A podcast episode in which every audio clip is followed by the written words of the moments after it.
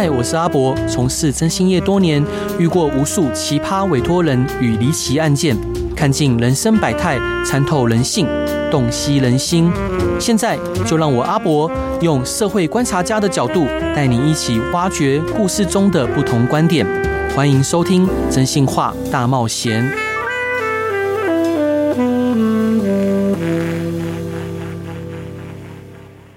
Hello，欢迎收听《真心话大冒险》，每周一到周五晚上十一点到十二点，与你分享各种不同的人生故事。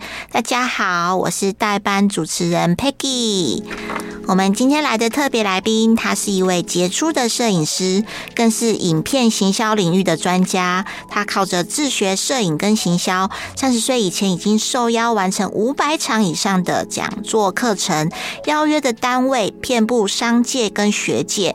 今天他带来他的新作《成人世界的生存逻辑》，他以失败经验为底，建构出闯荡成人世界中的生存逻辑，用理性方式跟你说清楚。世界赤裸的现实，用知识理论助你建构起媒体试读及逻辑思维能力，成为物流中的人间清醒。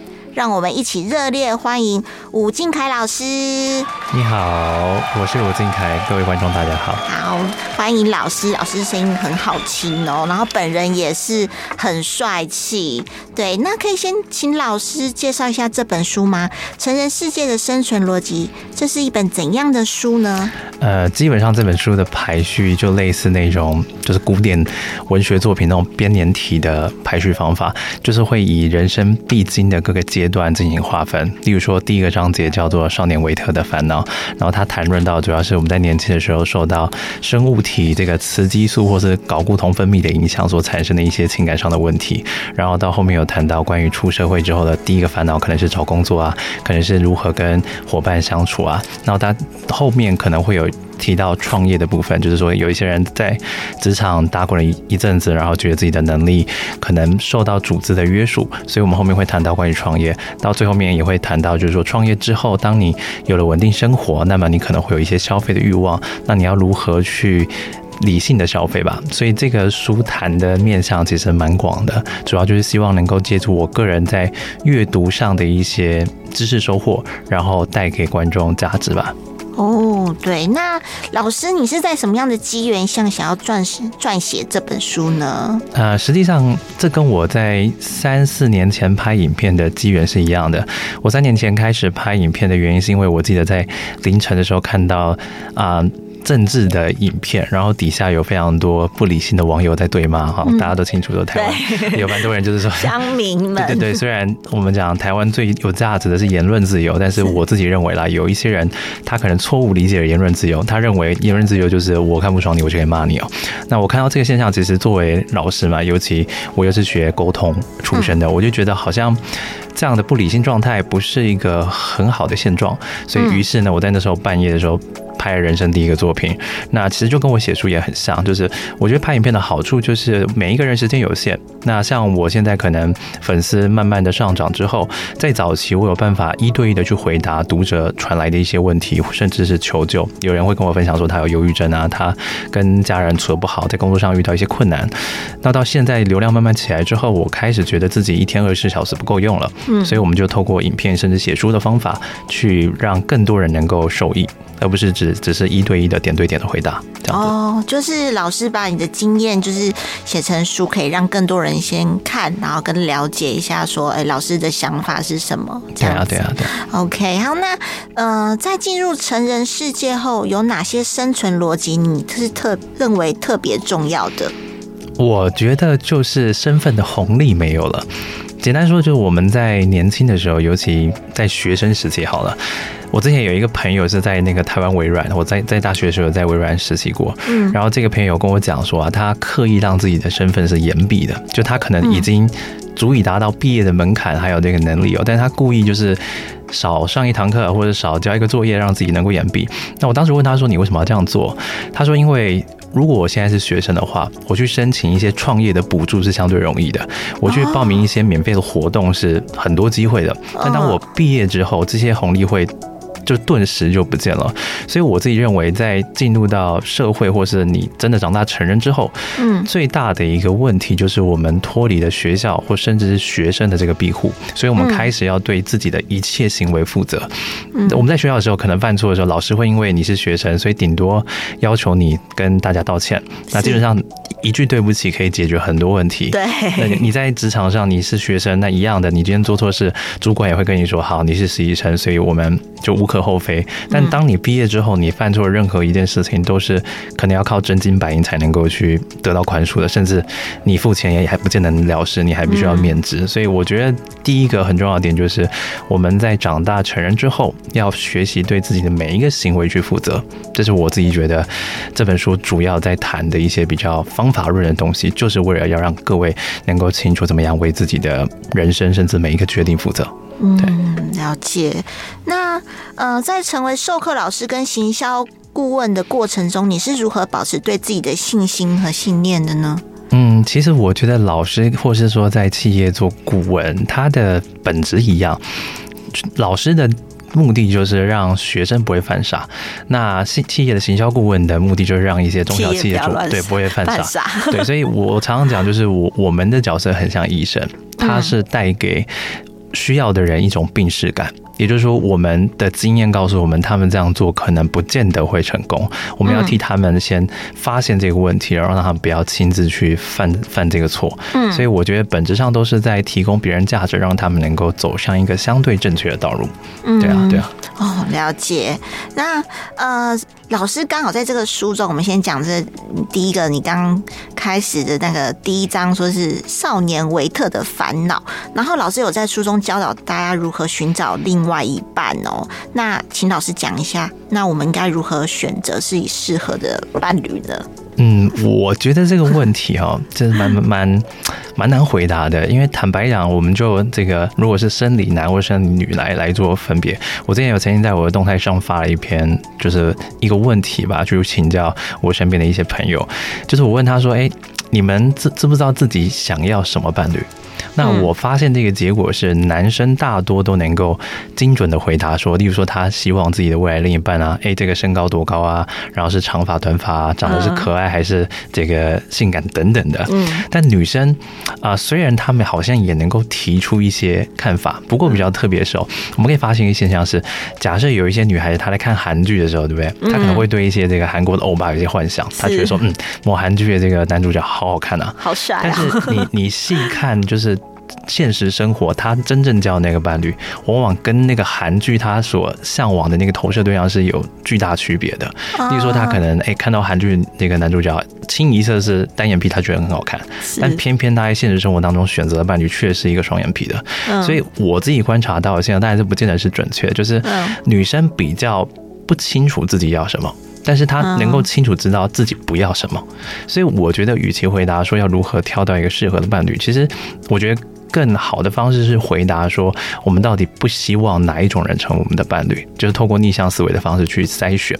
那对对，所以所以我自己觉得就是说，啊，我觉得最最简单的一个指标就是时间的维度，因为坦白讲，在年轻的少男少女阶段，大部分人对于感情，对于爱情的向往，其实还是来自于生物学。我们讲的就是年轻的时候，我们可能雌激素分泌的多一点，然后男生可能睾固酮分泌多一点，所以就会有一种对爱情的冲动吧。嗯，那但这个东西它称作为激情的原因，就是因为它就是因为这些激素分泌而一时产生的暂时性的对于感情的向往跟错觉吧。嗯，所以我觉得，如果今天我们要能够找到合适的伴侣，其实。就是要能够免除这些生物体激素分泌而对我们产生的一些幻想。那当时间维度拉长之后，我们能够更知道说，在某一种人生阶段，是不是这个人适合摆在这个位置？对啊，用时间来考验的意思吗？嗯，对啊，对啊，因为有网络上有一句话是这样讲，就是很多人决定自己晚餐要吃什么的时间，比决定这个。要跟谁在一起来的长啊？就是素食爱情的年代嘛，对不对？这这个我不知道，就是你意思是说，如果呃现在的人大部分就是看到你，哎，我觉得哎你很帅，然后你很漂亮，那我们就在一起啊，好也可以啊，就在一起。对啊，其实蛮多是这样，就一见钟情啊。但是这你说一见钟情，我们在年轻的时候肯定会嘛，因为这是生生物体的一个基本的本能反应。但是当我们今天来到了五六十岁，我相信那个机会相对少一点。所以就是我刚刚讲，我自己认为就生物学的考量上。还是把时间维度拉长，找到这个准确或是合适的伴侣的机会会提高一些啊。哦，所以你是说，如果老师建议说，如果我们看看对眼一个人，是不是就是要用时间去呃去考验说他到底是不是和我这样子的方式，然后各各种的去多看。多看多相处，嗯、哦，所以老师的意思是这样子。好，那我我蛮蛮好奇，其实老师是原本是一个摄影师嘛，对不对？嗯、那为什么会突然就是呃对行销有兴趣？哦，我原本其实最最最一开始啊，其实是做音乐的，然后我在。哦嗯高中毕业的时候教了吉他，教了大概三三到五年吧，应该是五年左右。嗯、那刚开始就是做音乐做的哎顺风顺水的，但是啊、呃、有一次就在街头表演的时候，因为我自己有当时有考街头艺人证照，嗯、但是我知道现在不用考了，哦、现在不用考了 啊、呃。考到之后，然后我就表演的时候会有一点迷茫。那简单讲就是，我可能在 YouTube 上看到一些音乐创作者，他可能做一支影片可能会有两百万的观看人次。是，但我就细想，哎，我作为一个街头艺人，即便我今天在台北西门町最热闹的地方表演好了，嗯，一天经过人不过就是那几万人，所以我为了想要让自己的作品能够被看见，所以才开始考虑要经营网络。那透过这个经营网络的媒介，肯定就是做影片嘛，嗯，所以才会从做音乐，然后转到做影片这样子。嗯，那那摄影呢？你不是拍摄影是 focus 在拍照上面，还是、嗯、拍影片？哦哦，你是当初就是为了要拍那个音乐的影片。哦，所以其实是你被拍影片是比较在行的，就对了。对对对对，我一直以为是是。是相机摄影，好，其实是拍影片的部分，然后就是为了想要让更多人知道您的作品，嗯，音乐作品。那现在还有在拍音乐作品的部分吗？嗯，没有。他们讲，这算是一种对长大之后的妥协吧。因为当时坦白讲，做音乐教吉他这件事情，在大学的时候接个商演啊，然后偶尔去街头表演，嗯，那个薪水如果你认真一点是可以到十万的。但是坦白讲，那个人生已经看得到底了。也就是说，当我如果在那个阶段持续的教吉他、持续的表演、持续的街头演唱，其实我可以推想到，我未来三十年都是这样过生活。嗯嗯。所以我不想要过一个看得见的人生，才因此转换跑道。哦，所以就是之后就是创业嘛，对不对？对对对对。好，那我们下一个阶段再来跟老师了解一下他的创业的路程。那我们这边休息一下，听首歌，请老师介绍一下，你接下来我们要告诉我们，接这这首歌是。我们接下来介绍的第一首歌曲是这个 Aaron Beck 的《Love Love Love》这首歌。他应该是说我，我希望能够帮助一个很优秀的音乐人，能够让各位看见。这这首歌我常常在开车的时候会听。他来自一个韩国，算是唱 R&B 或者是有点爵士风格的一个歌手。那这首歌讲的就是关于爱情，很温暖的一个相处跟暧昧的过程，没有什么太多特别的，就是小男小女的这种情爱故事。那我觉得很好听，希望跟大家分享。好，谢谢老师。Hello，欢迎回来，真心话大冒险。每周一到周五晚上十一点到十二点，我们都会在这里跟大家聊聊真实的社会大小事哦。让我们热烈欢迎翻转思维、翻转人生的伍敬凯老师。你好，我是伍敬凯。好，那我们这个阶段呢，来聊老师在书中讲的创业。那老师他现在很年轻哦，他也是很年轻就创业。我想问一下老师，为什么那时候刚刚就是延续第一段，老师就是呃原本是街头艺人嘛，然后毅然而然讲，毅然而然就是想要创业。那为什么是什么样的个起心动念让你想要创业呢？嗯，坦白讲，就是因为我在学生时期加入过一些大组织，当然那个身份都是实习的角色。例如说，我有在这个中国信托啊、中华电信，或者是台湾微软，还有风传媒，就是各各个比较大的品牌或企业去做一些实习，或者。一些简单的合作项目，那我当时就意识到说，我们作为一个刚进公司的职员，其实能力会受限蛮大的。就是你如果再有能力、再有想法，你的上司不同意你这么做，那终究是没办法去兑现的。所以，我当初之所以会一毕业就尝试去做自己的项目的原因，就是因为我希望能够让自己的想法得以发挥吧。哦，就是证明自己就对了。嗯，好，那呃，创业有什么难的呢？呃，坦白说，我自己认为，对于某一些人来讲，肯定不难，因为大家都知道，就是都都听过一句话：“失败为成功之母。”但是另外一个重点是，成功也是成功之母。当我们今天做对一件事情，我们可能。这个生理上会分泌多巴胺，所以当我们在做下一件事情的时候，成功的概率就会提高，因为我们曾经做成过，所以我们更相信自己，在下一个项目可能会有更有自信，或者说我们会更笃定它也有可能做成。所以我自己觉得创业最难的一点是你能不能够认清自己的地位，或者说我们讲的能力。到底在哪里？因为有很多的人，我们讲举例好，例如说我们曾经可能都吃过一些餐厅，进去之后点了一个餐，吃一口就觉得说这东西怎么这么难吃啊！我相信大部分人应该多少都有这个经验。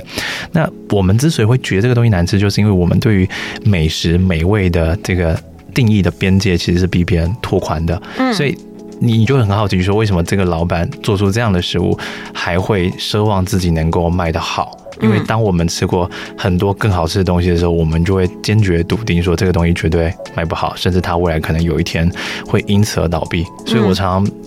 遇到这个状况的时候，我就会好奇的，可能定期的去看一下这这间餐厅有没有倒。那 大多的情况都是确实真的倒了。所以我自己觉得创业最难一点就是你要清楚自己的能力到底在哪里，然后自己到底有没有什么本事能够创业成功，而不是我觉得有个想法，然后我自以为很有价值，然后就真的去实践。那即便虽然我在书当当中，或者是我们的这个书的封面有讲说，在你成功之前，你要尝试做一个自以为的人嘛？对，要相信自己的能力，要相信自己能够做到某一件事情。但这个相信当然可以是鸡汤层面的相信，就是我没有任何的理论支撑，没有任何的这个专业人士的背书，我一昧的相信。但另外一种相信是因为我读了很多书，我研究了过了很多案例，甚至我跟很多人聊过天，然后他们认为我可以成。所以我相信自己，我觉得这两个本质上是有区别的。嗯，对啊，对啊。所以也是要了解自己嘛。嗯，我觉得对，应该就简单讲，就是要有自知之明了。对，就老师有说说在就是自知之明就对了。那呃，在创业前，我们还有什么需要注意的地方吗？嗯，我我觉得啊，就是我在书中有分享一个经验，就是。有分享一个我看过的一个影片，是 Elon Musk 他在南加大毕业演讲讲的那一段内容。那当然，他这个这个演讲的内容蛮长的，我特别记住一句话，就是他说：“你要关注讯号而非噪音。”也就是说，当我们在成功之前会遇到一大堆的人给我们一些杂讯，他这个杂讯。不不意味着你的想法是错的，嗯，它只意味着你没成功，所以大家不愿意相信你。是是，所以我我觉得这个特别重要，就是作为一个想要做成某一件事的人，我们要做的第一件事情，或许就是理解什么是杂讯，什么是有价值的讯号。嗯，对。就是要也要知道自己的目标在哪里，嗯、先不要管杂音那些东西。对啊，因为大部分人给你的都会是否定，原因很简单嘛。我们要给人家一个建设性的建议是相对困难的，嗯、但我们要否定别人，那个是很快。对啊，对啊，成本比较低啊。了解。好，老师，你在书中有提到阶级复制几乎是一个必然的结果，你是怎么看这件事的呢？嗯，刚好我们在。两周前吧，有发了一个影片在网络上，那个流量挺高的。嗯，我有谈到这个观点，其实它就跟我们书中谈的很多议题很像，就是讲的一些内容都是没有准准确答案，但是能够启发你思考的一个问题。那我之所以认为阶级复制通常会是一个必然结果，原因就是因为所谓阶级复制就是观念的复制嘛。嗯，那。我常常讲一句话，就是一个人的价值观决定他的选择，而一个人的选择决定他的未来处境。那作为一个刚出生的新生儿来讲，价值观是谁给的？肯定是父母给的。所以，像我小时候常常喜欢做某一某一些事情的时候，我的家人总会否定我。例如说，我我。前面有提到，我后面毕业的时候有当吉他老师五年的时间，在练吉他的过程当中，其实也常常被家人否定。他们会认为说，在台湾做音乐赚不了钱，那你弹吉他你能够赚多少钱？所以他们就会用这一句话来打击我的信心。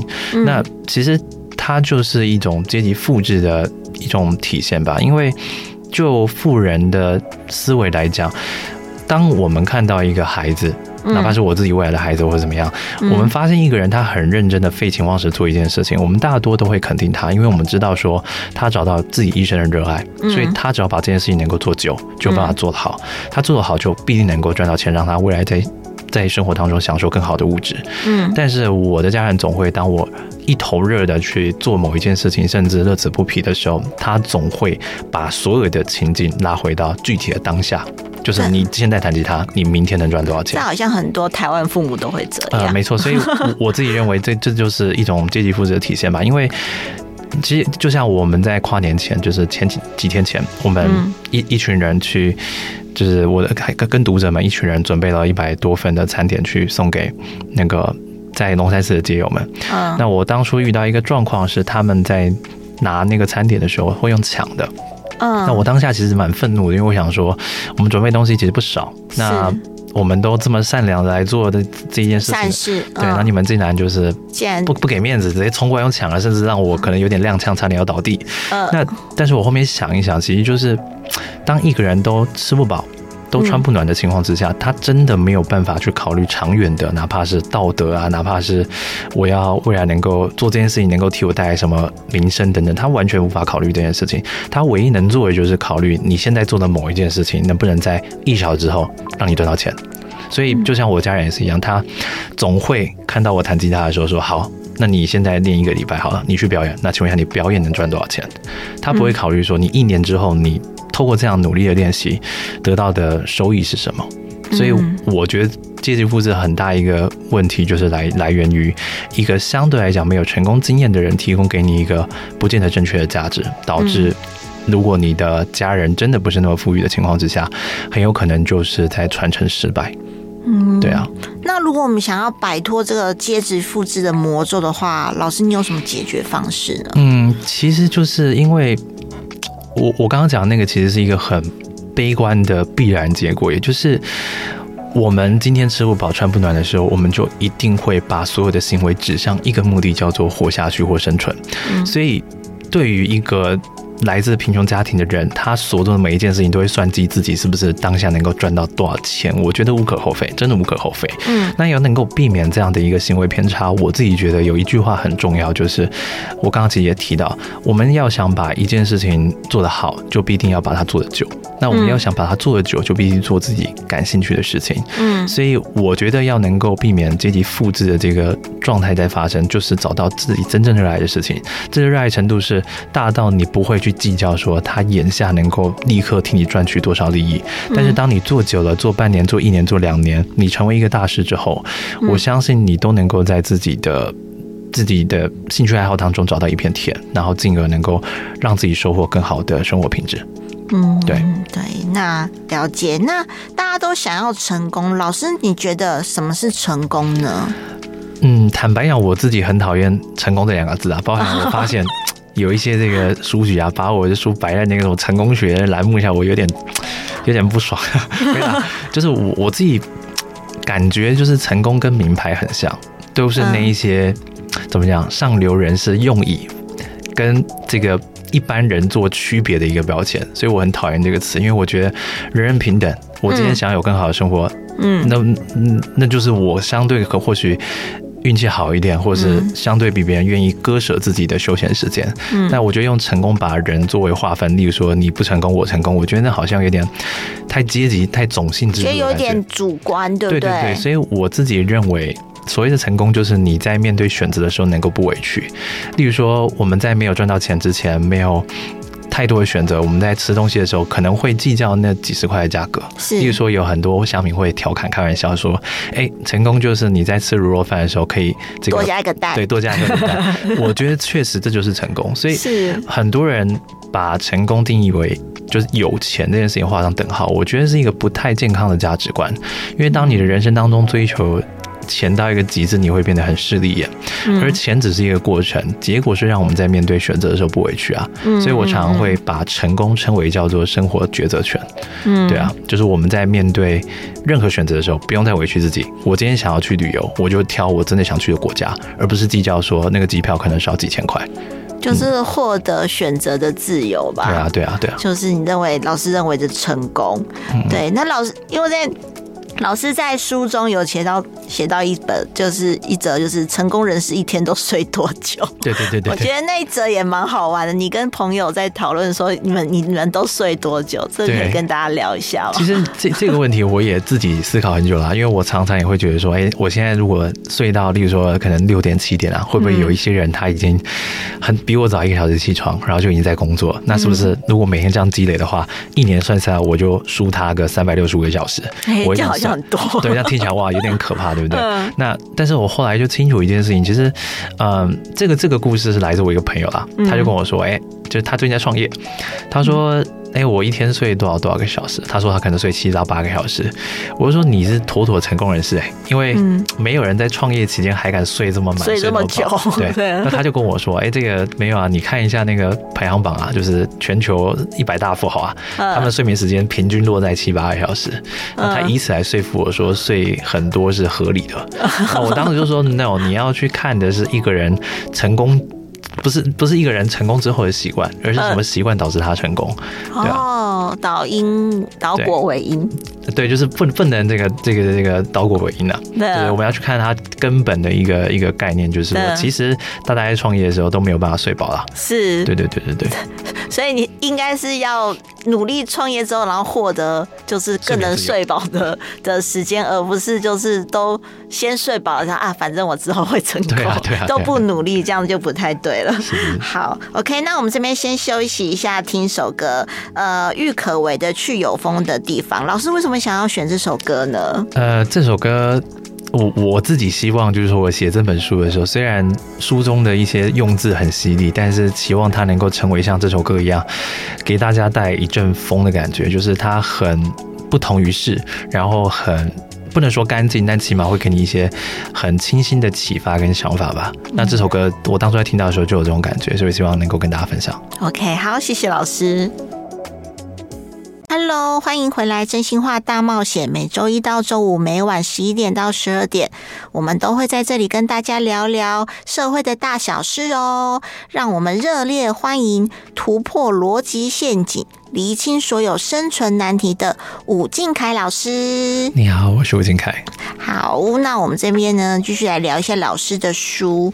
老师呢，在书中呢，都有一些很很酷的一些呃，跟大家想的那个呃方向是不一样的一些逻辑。比如说，他这边写到说，如果要想。想要买名牌，是建议变成有钱人之前就先买。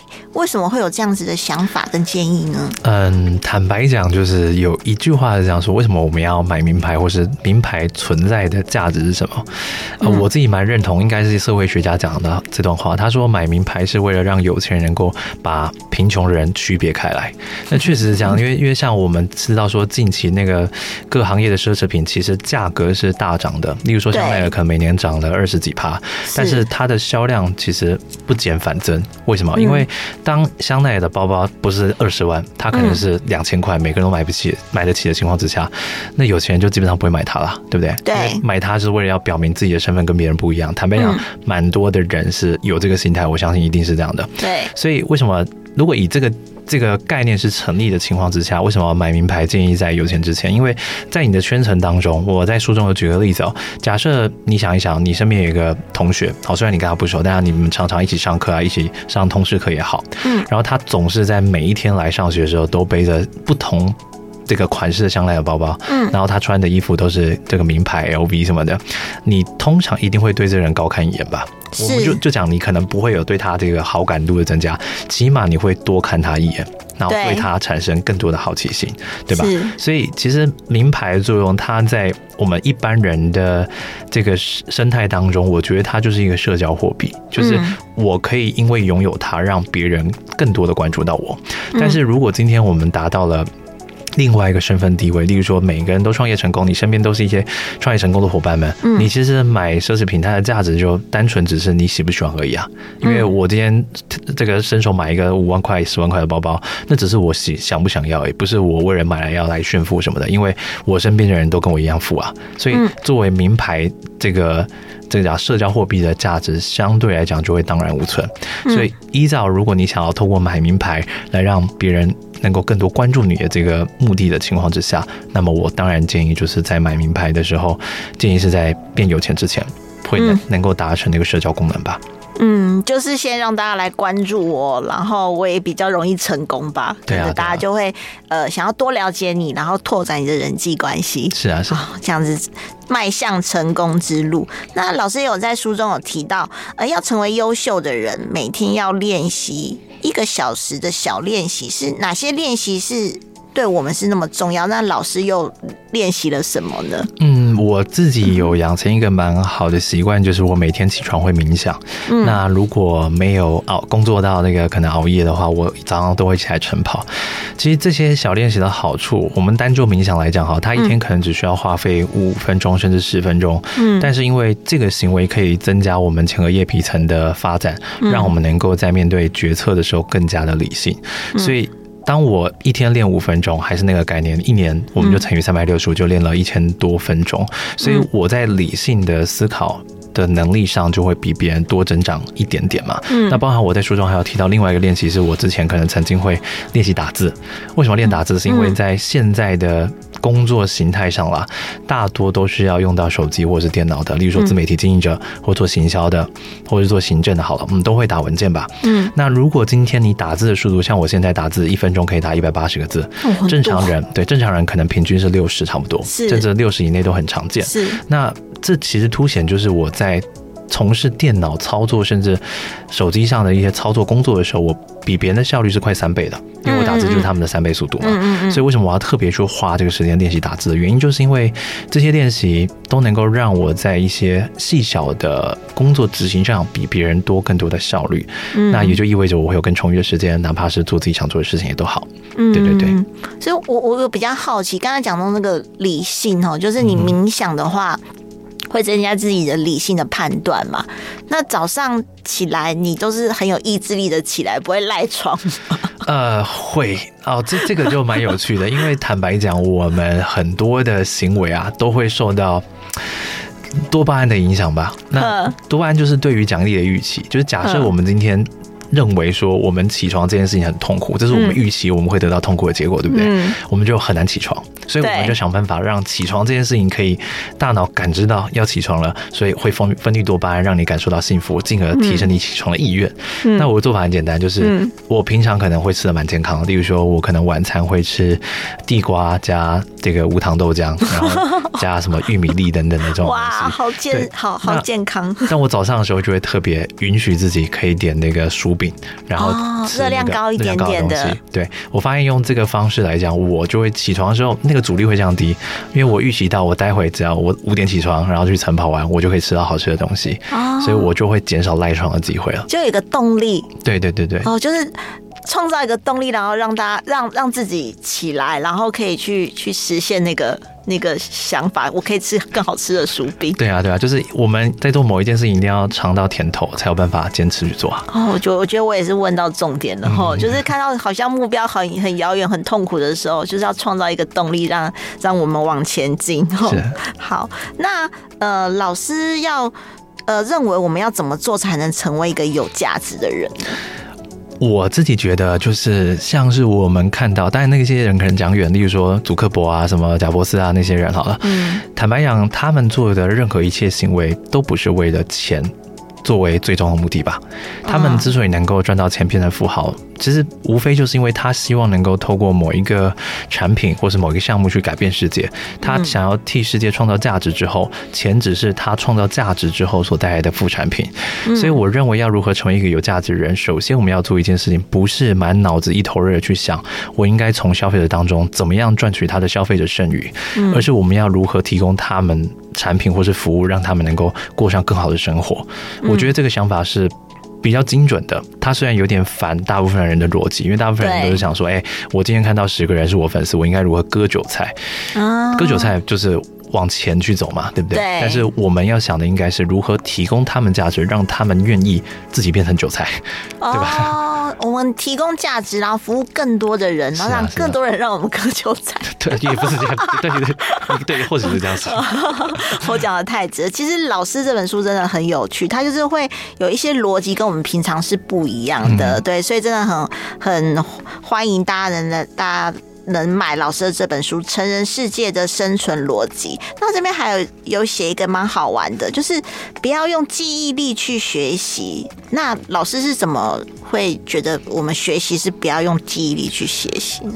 啊、呃，用记忆力去解解决问题，坦白讲，这个在我的认知里叫做考场思维，也就是我们就学大概十几二十年，我们。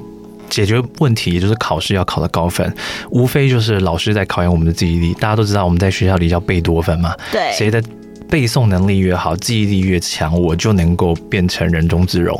但是出社会之后不是啊。我们讲最具体的，你说卖的最好产品的业务好了，它很多很有可能是靠关系啊，靠跟人家喝酒应酬啊。那你说这个东西，它它难道不对吗？跟记忆力好没关系。对对对对啊，因为你只要在在职场上，我不管你要。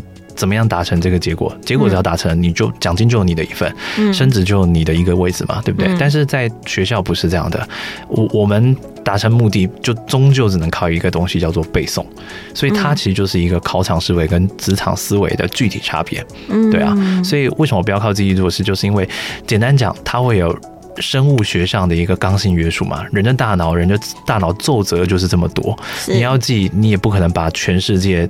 这个有用的知识都全部记起来，对，所以我觉得它是不现实的，我们就不应该靠这么不现实的方法去折磨自己吧。嗯，所以就要发展你的第二大脑。嗯，第二大脑是什么？可以跟大家解释一下。其实简单讲，就是我们读书或我们学习，无非是希望我们在未来面对具体问题的时候，能够调用出来，以让我们更好、更有效率的解决问题，对不对？嗯，所以我们知道的目的叫做有效。能够解决具体问题，嗯，那么我们就要想有没有除了记忆力以外的解决方案？有啊，第二大脑我在这个书中提到，就是我们要善善用，哪怕是 Notion 或是飞书这类笔记型的软体。例如说，我现在看到书好了，我不会单纯的在书上画笔记，我会把上面那些有价值的句子放到我的笔记软体当中，甚至给他们标签。例如说，这个标签叫心理学，叫生物学，叫医学。那但凡我未来遇到生物学或是医学的问题，我打开这个笔记本，然后选择那个标签，就会有一大堆医学相关的知识可以供我使用啊，对不对？嗯、所以我一样达成了用记忆力能够去做到的事情，就是解决问题。但是我能够更有效率的去调动这些知识，因为用工具来帮忙。对啊，对啊，因为我在笔记软体当中，例如说我打上这个什么心理学或者行销技巧，哎、嗯，这个资料几秒钟就跳出来了。嗯、但如果我靠记忆力的话，我可能要想个半天。真的，嗯，就很浪费时间了。而且你要记的时候，当下要哦，这这句话太太重要，我一定要记，我要定，我一定要记，然后之后又忘。对啊，就忘记，这是不现实，那太不现实了。对，真的。好，那到最后的话，那新的一年的话，老师你有什么计划跟目标想要去实践的呢？嗯，坦白讲，我自己是一个没什么目标的人，也没什么规划的人。啊，真的吗？对，因为我自己认为啦，就是计划跟目标在现在这个飞速改变的时代，有一点无用了。